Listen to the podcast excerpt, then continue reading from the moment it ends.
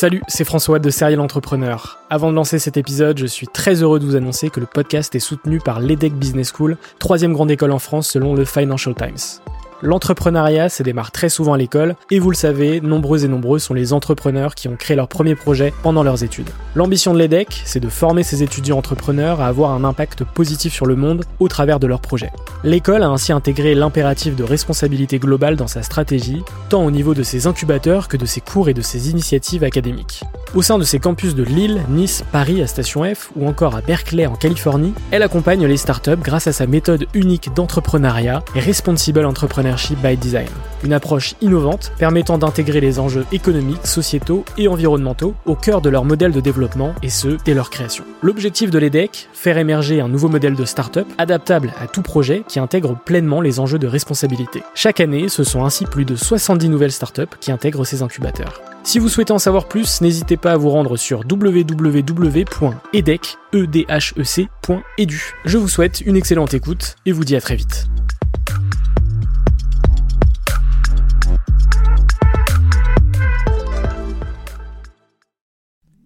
Bonjour à tous et bienvenue sur Serial Entrepreneur, le podcast inspirant des entrepreneurs. Pour ce deuxième podcast, j'ai eu la chance et l'opportunité de rencontrer Ludovic Huro, un serial entrepreneur passionné par les rencontres. Pour celles et ceux qui ne le connaissent pas, c'est le CEO, Chief Executive Officer et le fondateur de Shaper, une application qui redonne du sens à votre vie professionnelle. C'est également le cofondateur d'Attractive World, le premier site web de rencontre à avoir proposé un principe de sélection à l'entrée. Il l'a d'ailleurs revendu en 2016 à Affinitas, société allemande éditrice des sites de rencontres Elite Rencontres et e-Darling, pour une somme entre 10 et 20 millions d'euros. Pour vous situer un peu le contexte, euh, je l'ai interviewé dans un timing très court, juste après son passage à l'événement Inbound Marketing France à Rennes et juste avant qu'il prenne son train pour Paris. On avait à peu près 30 minutes ensemble, donc 20 minutes d'interview, 10 minutes en off, euh, ce qui explique la durée un peu plus courte du podcast. Juste pour vous dire également que l'interview a été enregistrée dans un excellent bar rennais en face de la gare qui s'appelle L'Arrivée. Euh, je remercie Dylan, le boss du bar qui m'a accueilli chaleureusement. S'il y a quelques bruits de fond euh, et d'ambiance, euh, c'est donc normal, voilà, puisque ça a été enregistré dans un bar. Et je m'arrête là, je n'en dis pas plus et je vous souhaite une excellente écoute. Bah, salut Ludovic. Bonjour. Moi, ce qui m'intéresse dans cette histoire, c'est qu'est-ce qui a fait que tu es devenu entrepreneur? Donc, avant Attractive World, avant Shaper, Qu'est-ce qui a fait que. Qu'est-ce qui t'a motivé à devenir entrepreneur? C'est une super bonne question. Euh, ma mère me disait justement que quand j'avais 6 ans, je calculais déjà le chiffre d'affaires de la boulangerie et, j'essayais de comprendre comment, comment ils arrivaient à être rentables. Donc visiblement, je m'intéressais déjà à ça euh, euh, sans m'en rendre compte quand j'étais tout petit. Après, au début, moi, je voulais bosser dans le sport. J'avais notamment euh, fait un stage dans, un, dans une boîte qui s'appelle IMG McCormack, qui est le numéro 1 mondial du marketing sportif. J'avais fait ça à Londres euh, en 2002. Euh, et, je me suis dit que le, sport finalement n'était pas le, le, business dans lequel je me sentirais le plus épanoui. C'était un milieu assez fermé. Et, j'ai commencé à m'intéresser au, monde de la finance, étonnamment le monde du private equity. Et à l'époque, moi, j'avais pas fait une grande école. D'ailleurs, j'aimais pas trop le lycée, donc j'avais pas eu envie du tout de faire des, des prépas. Et, et, je m'étais intéressé au, private equity, donc à des, fonds de LBO. Je sais pas si ça va parler euh, à, ton public. Des fonds d'investissement C'est des fonds d'investissement voilà, qui, permettent de racheter euh, des, entreprises et, les développer. Euh, et, on m'avait dit, mais Ludovic, avec l'école que tu as faite, tu n'as aucune chance de rentrer dans des fonds d'investissement. Ça, ça, ça, ne me marchera pas.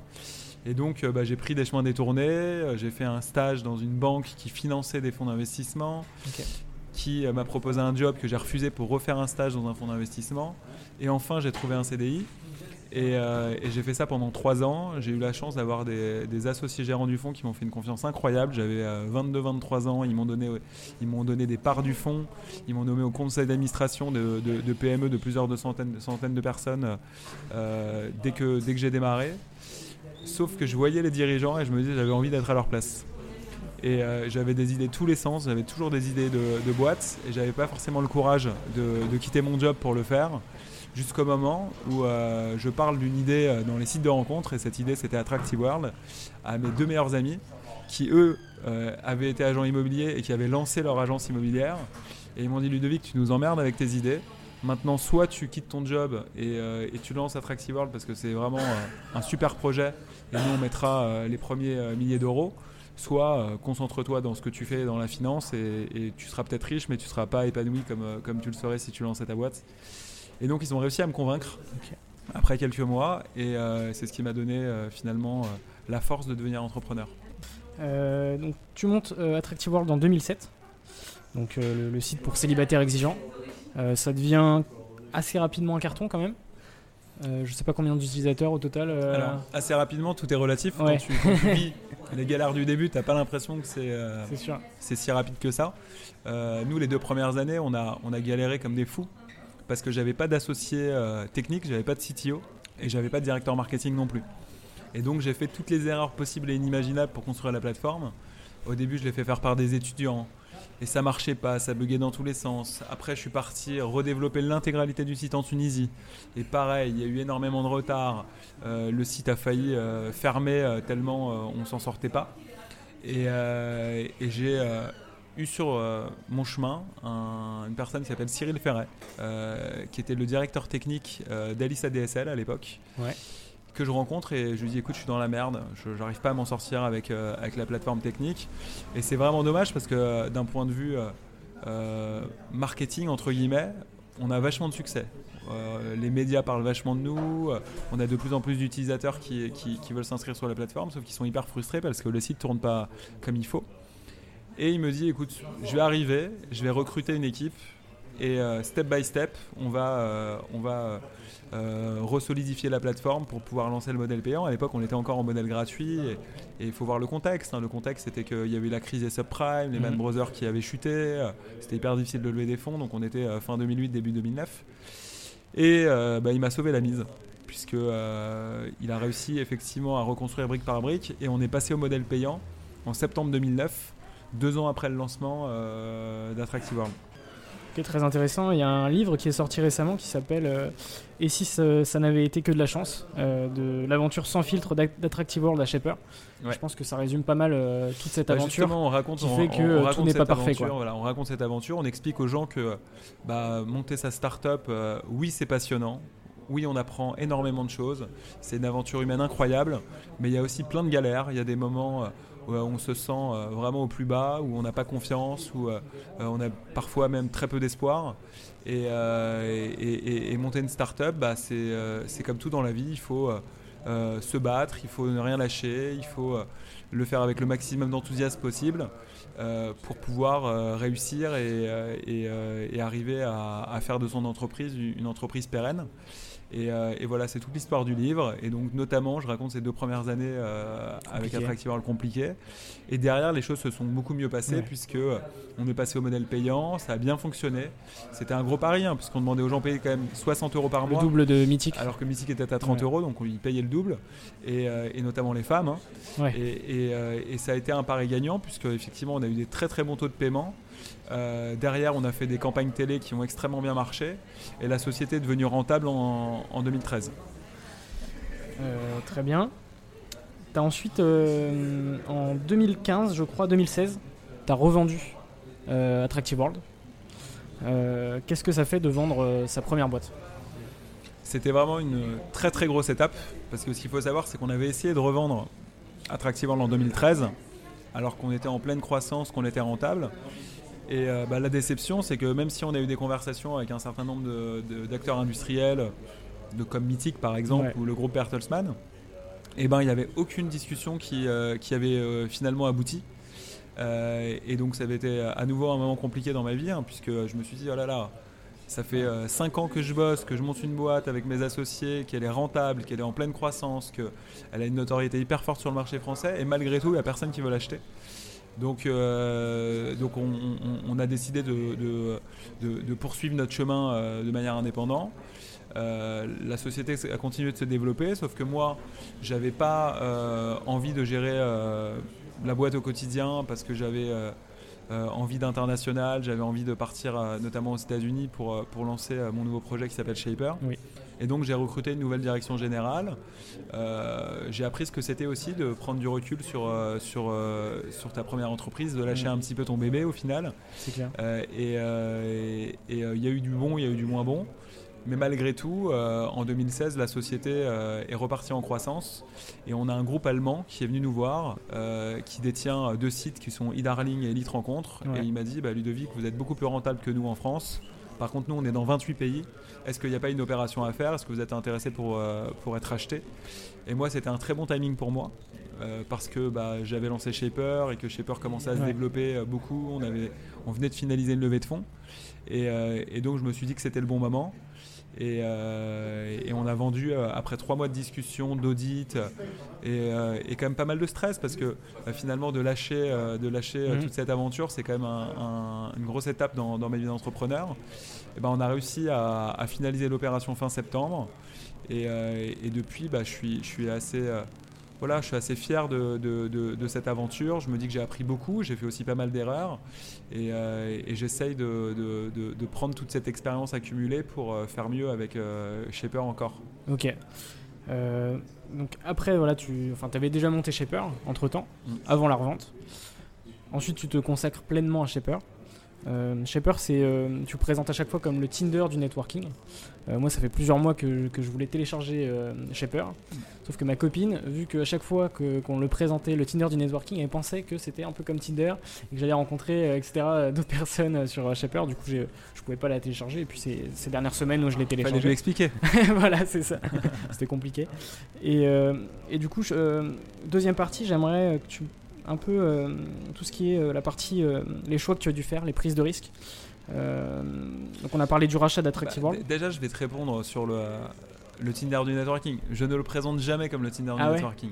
Il se trouve que les, médias trouvent que c'est beaucoup plus simple à expliquer. moi, ma vision, c'est que Shaper, ça facilite les rencontres inspirantes dans sa vie professionnelle. Mhm. Et oui, effectivement, on a eu, utilisé une interface qui euh, peut ressembler à celle de Tinder puisqu'on utilise le mhm. swipe euh, pour, pour faire rencontrer les gens. Mais la philosophie est complètement différente. Voilà. Euh, le nombre de suggestions sur Shaper est très limité puisqu'il n'y a mhm. que 15 suggestions par jour. Donc l'idée c'est pas de swiper toute la journée. Mhm. Il y a un algorithme assez poussé pour te faire matcher avec des gens avec lesquels tu partages mm. tes centres d'intérêt professionnels, mais aussi des passions avec lesquelles tu as des, niveaux d'expérience similaires et, euh, une location euh, très très proche. Euh, et, la philosophie derrière tout ça, c'est que pour moi, il n'y a rien de plus enrichissant que les rencontres. Je suis d'accord. Moi, si j'avais pas fait des rencontres qui ont été décisives dans ma vie, je pense que je n'en serais pas là en tant qu'entrepreneur. Mm. on a levé au total plus de 20 millions de dollars entre Attractive World et Shaper avec uniquement des investisseurs privés. Et ces investisseurs privés, bah, c'est des gens, des gens que j'ai rencontrés via euh, justement des introductions, euh, via des rencontres un peu fortuites. Euh, et, et, pour moi, en fait, le networking, même si j'aime pas beaucoup ce terme, ça doit être un style de vie. C'est-à-dire qu'il ne faut pas se dire bah, je vais commencer à rencontrer du gens, des gens quand je cherche un boulot mm. ou quand je cherche des investisseurs, parce que c'est le, plus mm. mauvais moment pour les rencontrer. Le meilleur moment pour les rencontrer, c'est de manière naturelle, en se disant bah, toutes les semaines, j'essaie de rencontrer une nouvelle personne, sans forcément d'attente spécifique, tout simplement pour échanger des idées, s'entraider, apprendre des choses. Et, finalement, en fait, mon expérience, c'est que c'est comme ça qu'on crée des vraies relations humaines et des vraies relations mmh. euh, authentiques c'est aussi comme ça qu'on crée des liens de confiance. Et à partir du moment où on crée ces liens de confiance, naturellement, il y a plein d'opportunités qui arrivent dans la vie. Et moi, j'ai toujours, toujours été hyper ouvert aux nouvelles rencontres.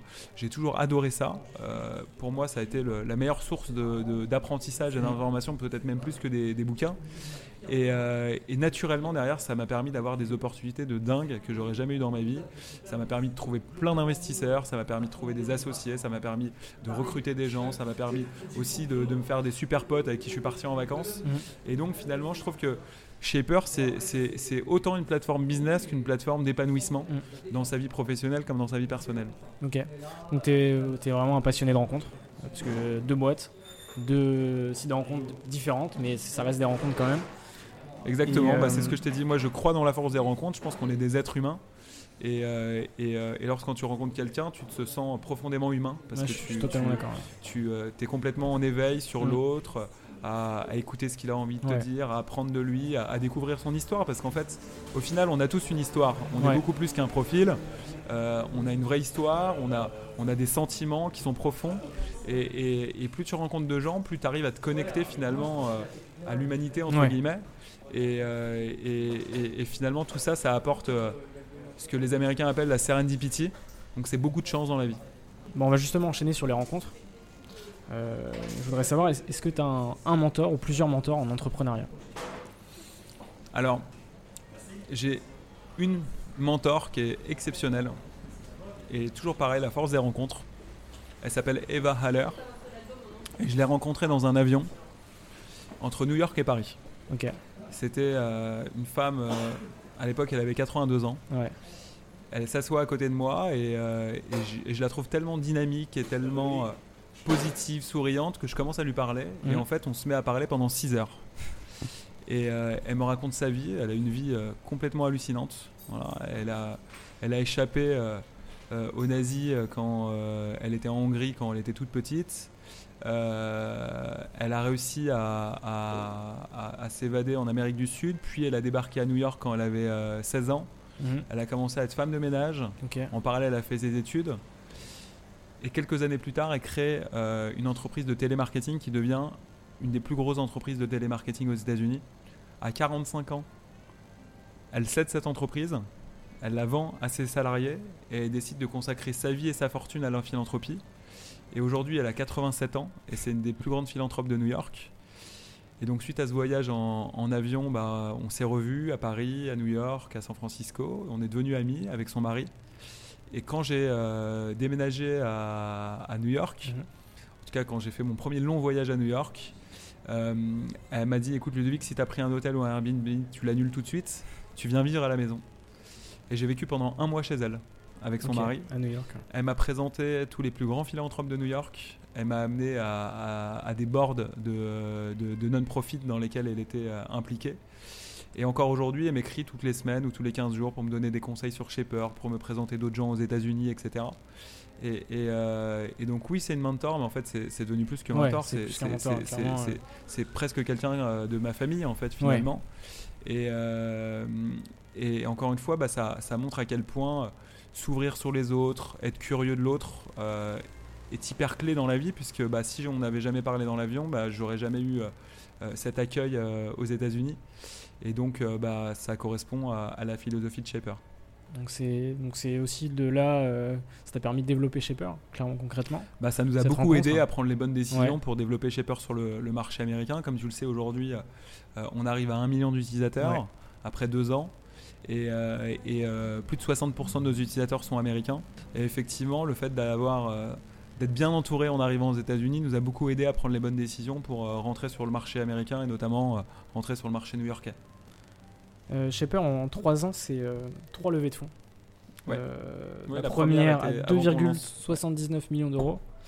La deuxième à 3,6 millions d'euros. Et la, non, la deuxième à 3,6 millions d'euros. Et la troisième à 8 millions 400 000 euros. Comment ça se gère une levée de fonds c'est, Est-ce que justement c'est aussi des rencontres ou c'est Bah, il y a pas mal de façons de le gérer. Moi, je le fais beaucoup via les rencontres d'investisseurs que j'ai pu, euh, j'ai pu provoquer sur mon parcours. Donc euh, c'est comme ça qu'on a réussi à fédérer euh, aujourd'hui 200 investisseurs qui ont investi beaucoup d'argent dans, dans, dans, Shaper. Alors bien entendu, ils savent qu'il y a un risque. Hein. moi je leur ai dit, je leur ai dit voilà, la vision de Shaper c'est ça. Bien entendu, bah, quand vous investissez dans une startup comme Shaper, bah, vous prenez un risque. Mais en face de ça, on a énormément d'ambition. On veut devenir un leader mondial et on va mettre toute notre énergie et tout notre cœur pour, pour, pour réussir dans, dans, dans ce projet. Euh, et, c'est pour ça aussi que, j'adore lever de l'argent avec des investisseurs privés, parce qu'en fait, euh, ça crée une aventure humaine très forte. La plupart de nos investisseurs aujourd'hui, c'est devenu des gens euh, qui peuvent être soit des amis, soit des gens en tout cas dont je me sens très proche, avec lesquels j'ai développé une véritable affection. Et, donc la façon dont tu fais une levée de fonds, il y, en a plein, mais, mais nous la façon dont on l'a fait, c'est que bien entendu, bah, tu fais un, tu écris un, document qu'on appelle un mémo ou un deck euh, qui va présenter euh, les projets, euh, les projets passés, les projets actuels et les projets futurs, avec la vision, des, un business plan. Et, derrière, tu rencontres des investisseurs soit via ton réseau, soit via des plateformes, soit en allant voir des fonds d'investissement. Et tu leur expliques pourquoi tu y crois énormément et, comment tu vas faire pour, pour, pour développer ta, ta startup pour qu'elle devienne un, leader. Et, et jusqu'à présent, ça s'est bien passé. Aujourd'hui, tu vis à, New York ou en France? Tu es entre les deux Aujourd'hui, je vis entre les deux. Entre les deux, Je fais euh, deux tiers en France, un tiers à, New York. Ok. Voilà, parce qu'en fait, notre équipe technique est à, est à Paris. Ouais. quand je dis technique, c'est tech, produit, data. Euh, un peu de marketing online aussi à Paris. Mhm. Et sinon, tout le reste du marketing est, au, est à New York. Ouais. Donc, j'ai besoin d'être euh, d'être entre les deux. Ok, très bien. je vais avoir une, une dernière question. Moi, je te considère, euh, je suis pas le seul à être comme un serial entrepreneur. Justement, c'est la, thématique de ce podcast. Euh, pour toi, qu'est-ce qu'un serial entrepreneur? En fait, pour moi, un serial entrepreneur, c'est tout simplement quelqu'un de passionné et, euh, qui se lève tous les matins euh, pour accomplir une idée ou une vision qui, qu'il a, qu'elle il a réfléchi depuis plusieurs mois, années. et et finalement, un serial entrepreneur, c'est quelqu'un qui, en tout cas, moi, c'est ce que je remarque mhm. souvent, euh, n'est pas drivé par l'argent. Ouais. Surtout pour euh, les serial entrepreneurs qui ont été successful, souvent leur première boîte pourrait leur suffire pour vivre toute leur vie. Mhm. Et pourtant, ils recréent des entreprises tout simplement parce que je pense euh, qu'ils ont vraiment envie d'avoir un impact sur la société d'aujourd'hui et de demain, sur le monde en général, et qu'ils ont des convictions très fortes sur, sur, sur les produits ou les services qui pourraient euh, rendre le monde peut-être un peu meilleur. Euh, et, donc il se lève le matin de manière peut-être un peu obsessionnelle en, essayant de, résoudre des problèmes. Ok, bah super. Bah, Ludovic, je te remercie beaucoup d'avoir accepté cette interview parce qu'il faut quand même que le rappeler. Je t'ai contacté par mail le jeudi dernier. Tu as accepté euh, très simplement alors que c'est vrai que tu avais un agenda assez chargé aujourd'hui. donc bah, je te remercie vraiment beaucoup. Merci pour l'invitation et c'était un plaisir. Merci beaucoup. Merci d'avoir écouté ce podcast. C'est toujours un vrai plaisir euh, d'interviewer des personnes si inspirantes et ça ne va clairement pas s'arrêter là. N'hésitez pas, si ce n'est pas déjà fait, à vous abonner sur SoundCloud et Apple Podcast pour recevoir directement les prochains podcasts. Et vous pouvez également me suivre sur les réseaux sociaux, donc sur Facebook, sur la page Facebook Serial Entrepreneur et sur Twitter via mon compte perso euh, fr underscore en soi, donc François est juste un underscore entre le R et le A tout simplement. Voilà, à la prochaine.